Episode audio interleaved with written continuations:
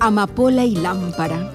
En esta segunda etapa de Amapola y Lámpara queremos recordar a los grandes poetas y a las grandes poetisas de la literatura paraguaya. Es un espacio intimista, breve y plural. Soy Luz Aldívar. Soy Estela Silvera. Estela, qué lindo día hoy. Es invierno pero parece primavera. Y bueno, me vino una poesía a la memoria. Se llama Nostalgia y es de Gladys Carmañola, que hace, bueno, como cinco años nos dejó, pero su herencia, ¿verdad? Son hermosos versos. Te leo algo, ¿verdad? Que ella escribió y a mí me encanta. Nostalgia. ¿Por qué este aroma me trae el viento, me inunda de nostalgia, de recuerdos? Pétalo azul, agua, ternura, cielo. Aquel amor, ¿fue amor? ¿Ha sido todo cierto? Ay. Hola Luz, ayepa ipona añe epotu, ojaiba cueco añan de ñepa paracuera. Hermosas poesías que, que nos han legado nuestros escritores, nuestras escritoras y no es para menos el caso de, Gladys Carmagnola. También eh, justo encontré una poesía de ella y te quiero leer, ¿sí? Se llama Lugar.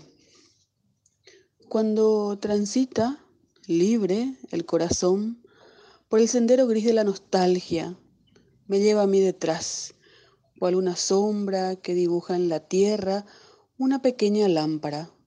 Aquí del otro lado del espejo se me muestra la vida cara a cara y me toma cual soy, sin reproche. Y yo la acepto así, sin una lágrima. Aquí he recogido siempre la verdad, en diminutas piezas fraccionadas. Aquí me deslumbro la luz más bella y pura de la estrella más alta. Aquí desentrañé el significado de la letra que esconde mi garganta. De aquí robé las sílabas con las que he moldeado todas mis palabras. Aquí balbuceé el primer poema que me supo a plegaria. Y solamente aquí he liberado siempre mis espaldas de la ceniza fría o del fuego y su llama y he cargado en mi bolso, sin permiso, un puñado de magia. Belleza, belleza. Vos sabés que cuando em, estaba en la facultad, ¿verdad? Eh, me acuerdo si era en el primero o en el segundo curso, vino Gladys en la semana de letras, eso te, seguramente que te acordás. Y mm, ella leyó su poesía, pero lo que me llamó la atención es que era tan abierta, ¿verdad? No, no había barreras, ¿verdad? una persona, era una persona tan cálida. Y viendo ¿verdad? lo que escribió, siempre le dedicaba su poesía a, alguien eh, de sus afectos, seguramente. Y hay una, ¿verdad? Eh, que le dedica a nuestra amiga Esther de Izaguirre. y justamente se llama Amigos.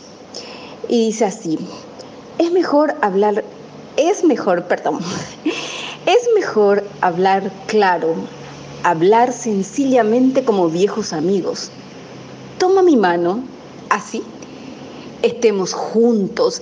Tampoco a mí me basta el pan de trigo. Compartamos el otro, el que alimenta la sangre de este oficio. Y aunque jamás hallemos la respuesta, busquemos juntos. Quiero saber quién soy y a qué he venido. Qué hermosa poesía, Luz, realmente. Qué, qué buenos escritores hemos tenido desde aquel tiempo en que, bueno, empezaron a surgir y a ser conocidos, conocidas. Con Gladys Carmagnola a mí me pasó que la he visto una vez, me fui a su presentación, creo que fue allá por el 2002 o 2003, ella fallece en el año 2015, es guarambareña, de hecho sea de paso, y es una mujer, como vos decís, afable, abierta a todos, muy, era muy, eh, em, muy afectiva, digamos. Entonces era un placer verla y escucharla. Y bueno, eh, aquí hay una eh, que tiene que ver con algo que uno suele hacer en realidad todos los días. Y esta poesía se denomina decisión. No quiero rosas rojas, las quiero blancas. Tierra muy roja, paredes blancas, alfombra verde, puertas muy anchas, y pan, y lumbre, y mucho sol. Y tú, y tu gesto de amor cada mañana. No quiero rosas rojas, tampoco blancas, solo quiero tus manos tendidas hacia mí tras la ventana. No quiero rosas, te quiero a ti y tendré pan y lumbre y versos y rosas rojas y azules, amarillas y blancas. Un arco iris de rosas.